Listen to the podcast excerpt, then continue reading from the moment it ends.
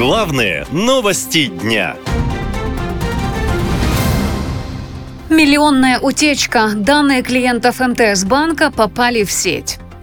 Роскомнадзор провел проверку и подтвердил правдивость сообщений в прессе. МТС банк действительно допустил утечку данных миллиона клиентов. Банк утерял персональные данные 1 миллиона клиентов, среди которых ФИО, номера телефонов, дата рождения, ИНН, гражданство, а также в частичном виде номера банковских карт.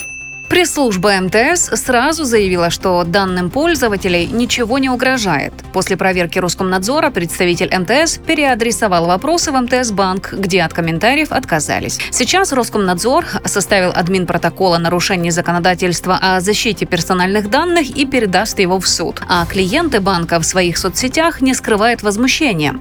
Большинство считает, что все эти данные утекли не просто так. Мол, никакая это не случайность, а выполнение задач задач перед военкоматами.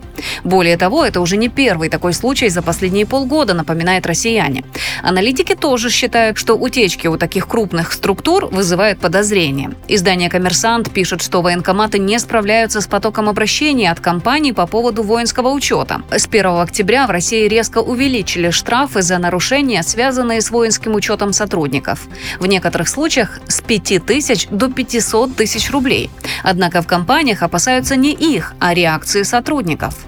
Если сотрудники нашего IT-департамента, услышав о постановке на воинский учет, уволятся и уедут, работать будет некому. Вообще, с начала года в вооруженные силы принято более 325 тысяч человек, напомнил заместитель председателя Совбеза Дмитрий Медведев. По данным Министерства обороны, с 1 января по текущее э, по текущую дату в интересах объединенной группировки войск были приняты более 357 тысяч человек. Это, естественно, все, и те, кто пребывает в запасе, соответственно, заключил контракт, а, и те, кто а, пришел служить как доброволец. В целом а, темпы набраны по набору вот по контракту неплохие. Надеюсь, что мы сумеем их сохранить и в дальнейшем.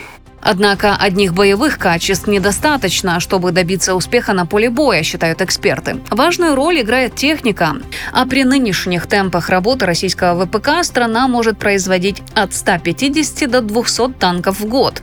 Если новых мобилизованных отправят на фронт без нужной комплектации оружия и техники, это будет настоящее пушечное мясо, отметил военный эксперт Юрий Пилипец. Эту проблему они пытаются решить традиционным для себя способом что-то набрать, кого-то выловить по городам России, слепить из этого что-то вроде боевого подразделения и не дожидаясь возможностей для того, чтобы их обеспечить оружием, техникой, чтобы научить этих воинов, их бросают, чтобы заслонять те или иные пробелы, которые обязательно образуются у них на украинском фронте.